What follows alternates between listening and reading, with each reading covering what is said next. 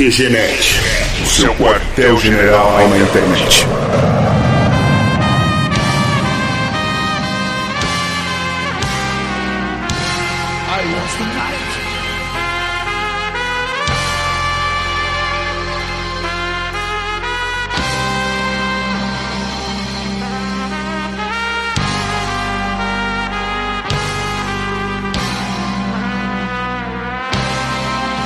Começa mais uma edição do QG Podcast do QGNet.com.br. Aqui é o Marco e se você não comentar nesse podcast, você vai receber uma oferta irrecusável do Dom Corleone. Aqui é o Diego e Dom Corleone. Muito obrigado por me convidar à sua casa no casamento da sua filha. Espero que o seu neto seja do sexo masculino. Corleone? É, a, a tia dele. Fala galera, aqui é o Diogo e eu queria ver o Dom Corleone mentir pro Capitão Nascimento. Eu sou a gordinha e política é saber a hora de puxar o gatilho. E aí, seus putos, aqui é o Thiago Joker e antes de George Martin existiu o Mario Puzo. Olha aí. Pô, cara, em 15 minutos de filme vai metade do elenco, cara. Bom, nessa edição nós vamos falar sobre o clássico filme O Poderoso Chefão. Na verdade, a gente vai falar só sobre o primeiro filme, não sobre a trilogia clássica. Esse filme que completou agora 42 anos desde o seu lançamento, olha só. Convenhamos que foi um filme que se tornou um clássico atemporal, né? Baseado no livro do Mario Puzo. E ele foi indicado a 10 Oscars, olha que beleza. E ganhou quantos? Deu 3. Ah, tá bom, é a média, pô. Ganhou três, mas um deles foi recusado, ó. Só que daqui a pouco a gente fala mais sobre isso. Porque não foi o Dom Corleone que deu o Oscar. Exatamente. Senão não teria como recusar, né? Exatamente.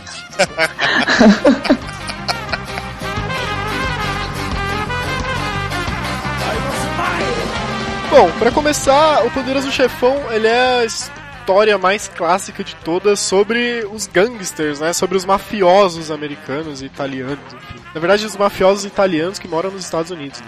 Italo-americanos. Olha aí. Estão fazendo a América. E eles que definiram todo o arquétipo do mafioso, né? Tudo que é usado até hoje em seriados e filmes é uma referência a esse filme, a esse livro, né? Essa história clássica. Até o esquema de falar uh, italiano que depois foi adotado pelo Quentin Tarantino no filme Bastardos em Glória. Falar com pontinha? Dominique de Coco. De Coco. Gorlame. Buongiorno. Filme é ótimo, cara. É. Bom, mas a gente tá falando de Poderoso Chefão, né?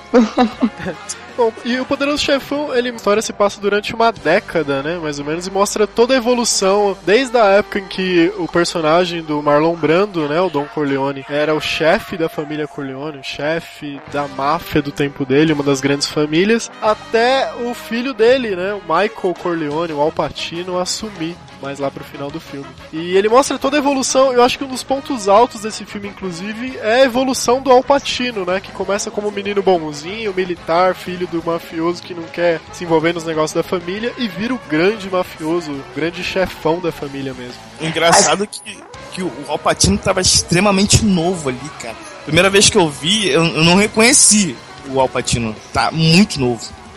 É porque a gente tá só nos no primeiro filme, mas ao longo dos três filmes, eles foram filmados em épocas diferentes, em praticamente décadas diferentes, e você vê a evolução dele também envelhecendo junto com o filme. Que também é bem bacana. Mas falando em envelhecendo, cara, nada supera o trabalho de maquiagem desse filme. Assim, a- aproveitando que fala desse gap de tempo, assim, do, do, do filme, meu, o que era aquela maquiagem do Marlon Brando?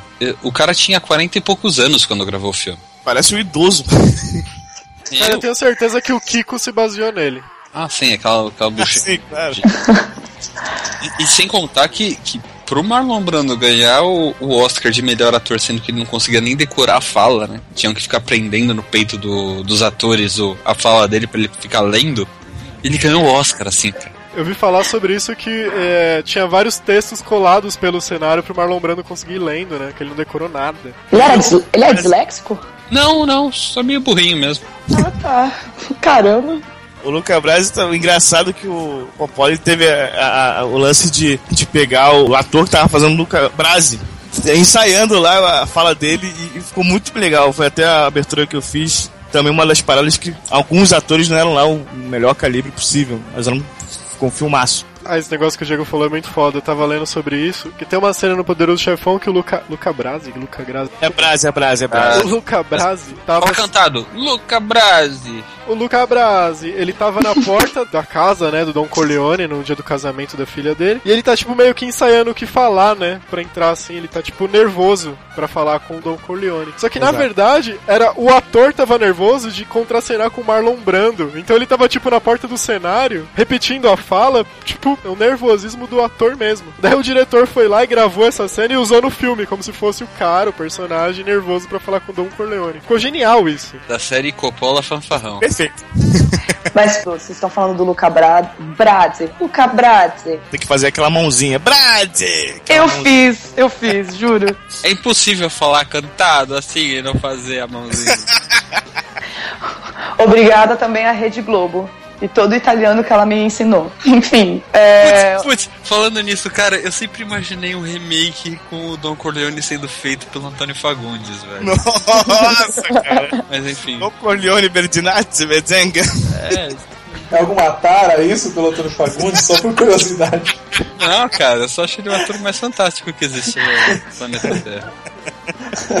ó, vocês estavam falando do, do Luca. Luca Brasi. Pronto, voltei. E a história dele no, no livro também é bem bacana. No filme mostra só que ele é um cara durão e que matava todo mundo e que ele era fiel ao, ao Don Corleone e tal, mas no, no livro detalha um pouco mais da história do Luca Brasi. E realmente o, o cara é durão e muito mal mesmo. O que eu achei legal no, no livro, que eu li o livro também, já faz, já faz um tempão já que eu li, mas o livro também é muito bom. Você lê assim numa tacada só. Nessa parte do, do Luca Brasi que fala um pouquinho sobre. Tem um capítulo praticamente dedicado a ele. Ele engravida uma, uma jovem lá na Itália. E quando ela tem o filho, é uma menina. Ele fica um pouco chateado porque é uma menina. Manda a parteira queimar a menina. A parteira se recusou. Ele foi lá, jogou a menina no forno. Depois matou a, a jovem que ele engravidou também. Reparem na empolgação dela ao contar esta história e dizer que achou legal. Eu tenho medo dessa menina. Olha aí, olha aí, olha aí. Mas deixa eu tirar uma dúvida, aproveitando a sua entonação empolgada. O livro é um livro só também? Eu não li o livro, eu sou, eu são três. Não, o livro é um livro só. É, É, um livro só. gigantesco, né? É tipo uma É Barça. grandinho. É grandinho. Não, calma, não é uma É barça. tipo ler a Barça. Eu li a Barça outro dia. Não, não, não é tão, não é tão não. O livro ele conta um pouco da, ele conta a história do primeiro inteiro com mais detalhes e um pouquinho do segundo filme também foi baseado no, no, no livro. Que no segundo filme ele conta um pouco mais da história do Don Corleone, dele saindo da Itália, e ele conta um pouquinho mais da história. Aí é- Isso. tem essa base no livro também. Então, teoricamente, os filmes são melhores que o livro, né? Porque são mais completos. Hum, Não. Mas o, o filme é bem fiel também. Mas é porque, por exemplo, essa história do Luca Brasi já não é contada. Então eu não posso falar que é extremamente fiel. O filme tem quatro horas e ainda não conta tudo assim do livro, mas é bem fiel também. O filme é muito bom. Lendo o Essa- livro e assistindo o filme é muito bom. Essa parte do Don Corleone mais jovem é o Deniro que faz também, né? Também não, é o Deniro que faz. porque é- Não também tá bem novo, tá bem novo também. O De Niro, ele tinha sido cotado pra fazer o papel do Al Pacino, o papel do Michael Corleone no primeiro filme. Só que daí eu não sei o que rolou, ele acabou ficando fazendo o papel do Don Corleone mais novo nos outros filmes. Mas, bom, voltando pro primeiro filme, o que, que vocês acham que torna esse filme um clássico? É a tonação mesmo dos personagens, é a caracterização, é a atuação do Marlon Brando e do Al Pacino, ou é a história mesmo que é fantástica? Pessoas morrendo. Pessoas morrendo. George Martin, acho que, cara, ele, ele assistiu quando era criança. pô. Não, quando era criança não, quando ele tinha os seus 70 aninhos. ele assistiu e falou: Porra, tá aí, cara, quando eu escrever eu vou matar pessoas desse jeito. Meu, impressionante. Eu, eu até parei e revi a cena que começaram a fazer a rapa na família Corleone, né? Que foi o Luca Brasi, uma galera junto e tal. Até, até, até a morte do Sony. O Sony demora um pouquinho mais pra morrer, mas, cara, é- é- velho, eu, eu confesso que a, a primeira vez que eu vi o filme, bom tempo atrás, uns bons anos atrás, eu achei o filme chato. Mas é porque, sabe, aquela coisa das falas, aí alguém pedir alguma coisa pro, pro Vitor Corleone, aí o Vitor Corleone, ai, começava a dar sermão de respeito, ai, caralho, respeito, caralho, vai, vai, pu- pula, pula essa parte. Ô, Diogo, você foi com outra cabeça pra assistir, né? Você tinha outra cabeça você assistiu. É, então. Aí dessa vez, tipo, eu falei, cara, eu, eu, eu quero ser que nem ele quando crescer, assim, falando sobre respeito pras pessoas. Acho que eu tô envelhecendo. É interessante Você que é um filme sobre mafiosos e tal. E ele passa uma visão de família, e de honra e respeito, não sei o que, que hoje em dia a gente não vê mais em filmes, em cinema e tudo mais, e na sociedade de uma forma geral, né? São ladrões conhece, honestos, gente. Isso não existe mais mesmo. você, É. você não conhece a máfia, Marco. Você não sabe se é assim hoje em dia. Como é a máfia, Diego? Então, a máfia. Então, Mais uma vez, vamos falar de cariocas, né? Vai lá, Diego. a, a primeira, a primeira regra do mafioso é você sempre negar que é o mafioso. A máfia não existe, né? Aí, aí você tem que entrar na máfia de fato pra você descobrir como é que é a máfia. Eu não posso ficar falando aqui, senão eu posso morrer a qualquer momento. Esse com uma cabeça de cavalo aqui no, no meu, no- na minha cama, etc. Ah, você tá no Brasil, pior que pode ser uma cabeça de cachorro, coisa assim. Pô, e esse bagulho da cabeça do cavalo aproveitando era, era real a cabeça do cavalo, né, velho? Que Pois é. isso. Não, e eu tava lendo, é, tipo, além da cabeça ser real, assim, eles fizeram. ele- mais uma vez o diretor foi filho da puta, né? Que eles ensaiaram com uma cabeça de mentira, e na hora da cena real eles colocaram uma cabeça de verdade e não avisaram o ator. então o grito é de verdade do cara. que filho da puta, né? Ai, que nojo. Mas, mas falando nessa parada de direção, cara, o Coppola não sabe dirigir cena de ação. Não sabe. Não, sa não sabia, pelo menos.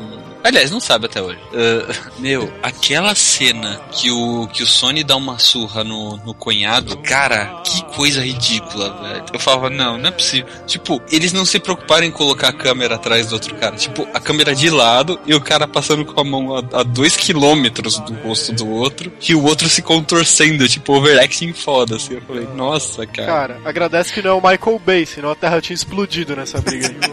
Ah, virava Caraca, eu não reparei nisso. Eu tava tão empolgada que o cunhado tava tomando um pau que eu nem reparei nisso. Eu vou assistir de novo pra reparar nisso. Não, mas cara, tem umas cenas que são muito overacting, assim. Quando o, o, o Vitor Corleone é baleado. Papá! É, é. A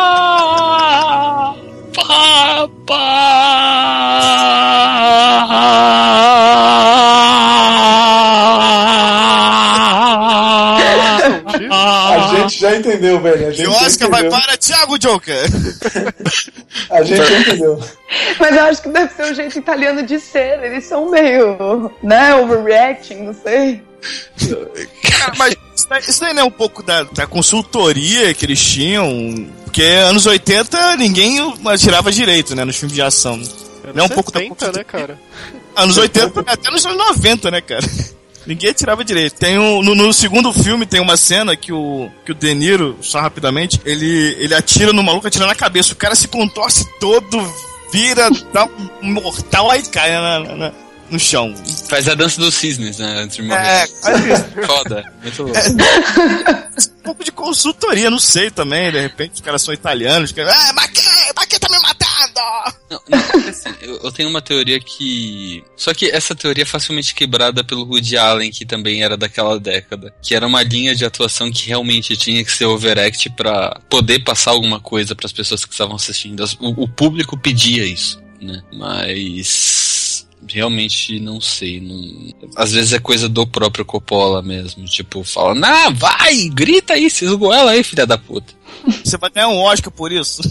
É, então. Pô, e por que falar só- no só precisa Oscar- ter uma maquiagem muito louca pra você ganhar o Oscar. e não saber e não saber decorar as falas. E por falar no Oscar, Marlon Brando, ele foi indicado ao Oscar de melhor ator e ele recusou o Oscar. Olha que beleza. Ele mandou uma, uma indígena, ela subiu no palco, era ela presidente de um- algum grupo indígena que eu não lembro agora. Eu até vou deixar o vídeo no post pra vocês verem da cerimônia do Oscar mesmo. O Marlon Brando, né, ele fez um, uma espécie de protesto contra a forma com que os indígenas eram caracterizados no cinema naquela época. E daí, na hora que ia receber o Oscar, essa menina subiu como se fosse receber pra ele e recusou o Oscar na frente de todo mundo, leu um discurso lá e tal. E, tipo, o cara não ganhou o Oscar. De melhor Mandou enfiar no cu, foi uma festa. É. Sem detalhe que o Alpatino ficou putinho porque ele aparece mais no filme do que o, o Marlon Brando. E não foi na cerimônia, porque ele foi indicado ao Oscar de melhor ator coadjuvante. Ele não se considerava um coadjuvante, então ele tipo, simplesmente não foi lá, ele não quis ir. E, e, sinceramente, pra mim, o Robert Duval foi muito melhor que o Alpatino nesse filme. Olha aí. O Robert Duval era quem? O Uton, o conselheiro lá? Ah, tá. Que também não ganhou o Oscar, né? Não, mas putz, cara, eu, eu, eu, eu falava, cara, ele, ele tá muito foda, porque, tipo. Ele Pra contar tá... a morte do Sony, ele foi, foi, foi bacana mesmo a atuação dele. Então, tipo, cara, foi o único ator que não foi. Ah, exagerado, ah, porra, louco, ah, ah, sabe? Tipo, É verdade. ele se continha e, e passava, sabe? Passava aquilo. Aliás, o, o jeito contido dele se destacou no meio do, do povo se descabelando lá no meio, sabe? Ah, mas acho que era até pra mostrar o personagem dele, porque ele não era siciliano também, né? Ele tinha uma outra nacionalidade, ele era irlandês. Sei lá, pelo nome Tom Regan, sei lá, parece americano mesmo. Ah, americano, irlandês, eu não lembro agora, mas ele tinha outra nacionalidade. Tanto que eles até falavam, como que você confia num, num conselheiro que não é siciliano? Tinha todas essas brigas. Indo rumo ao final desse podcast, deixo o convite aos nossos ouvintes entrarem lá em quegenet.com.br e deixar um comentário sobre o que achou do filme, as melhores cenas que vocês mais gostaram e comentem se vocês acham que Marlon Brando mereceu o Oscar ou se o Al Pacino foi melhor. Também não esqueçam que vocês podem mandar e-mails para contato@quegenet.com.br e a nossa fanpage no Facebook, facebook.com/quegenet. Só um, comentário que eu esqueci até de comentar. Um comentário que eu esqueci de comentar. De mais uma, uma das curiosidades. Aquele gato, YouTube. Se eu não me engano, que o, o Don Corleone fica ali- alisando, ele não tava na cena. Ele simplesmente pegou, que tava ali no estúdio, e começou lá a brincar com o gato. Também virou um, um clichê também de vi- vilões, né? Vamos dizer assim.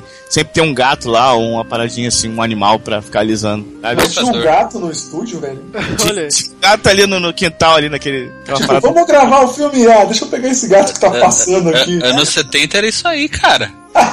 Pior que é, cara. Ele, ah, Tipo, esse gato é bonitinho. Vamos gravar, não, vamos fugir da girafa, sei lá. Inclusive, a bomba no carro da Polônia era de verdade, cara. Ele não sabia que ia acontecer isso. Tava filmando, aí o carro explodiu com a Polônia dentro. Beleza, vamos lá. Apareceu uns hippies atrás, Vai. né? Grita, Alpatino, grita. Ah! Ah, Polônia! Ah! Bum! Ah! É, então. Então é isso, até a próxima edição do QG Podcast. A Polônia, não!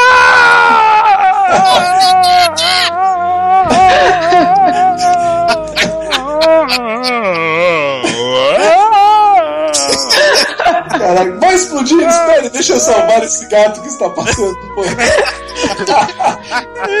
sai daqui, gatinho, sai daqui, gatinho! Acha- ele se escondeu atrás do hipopótamo, sei lá. Por que você acha que cortaram a cabeça do cavalo? É verdade. Vamos ver como é que tá passando aqui, ó. Esse aqui.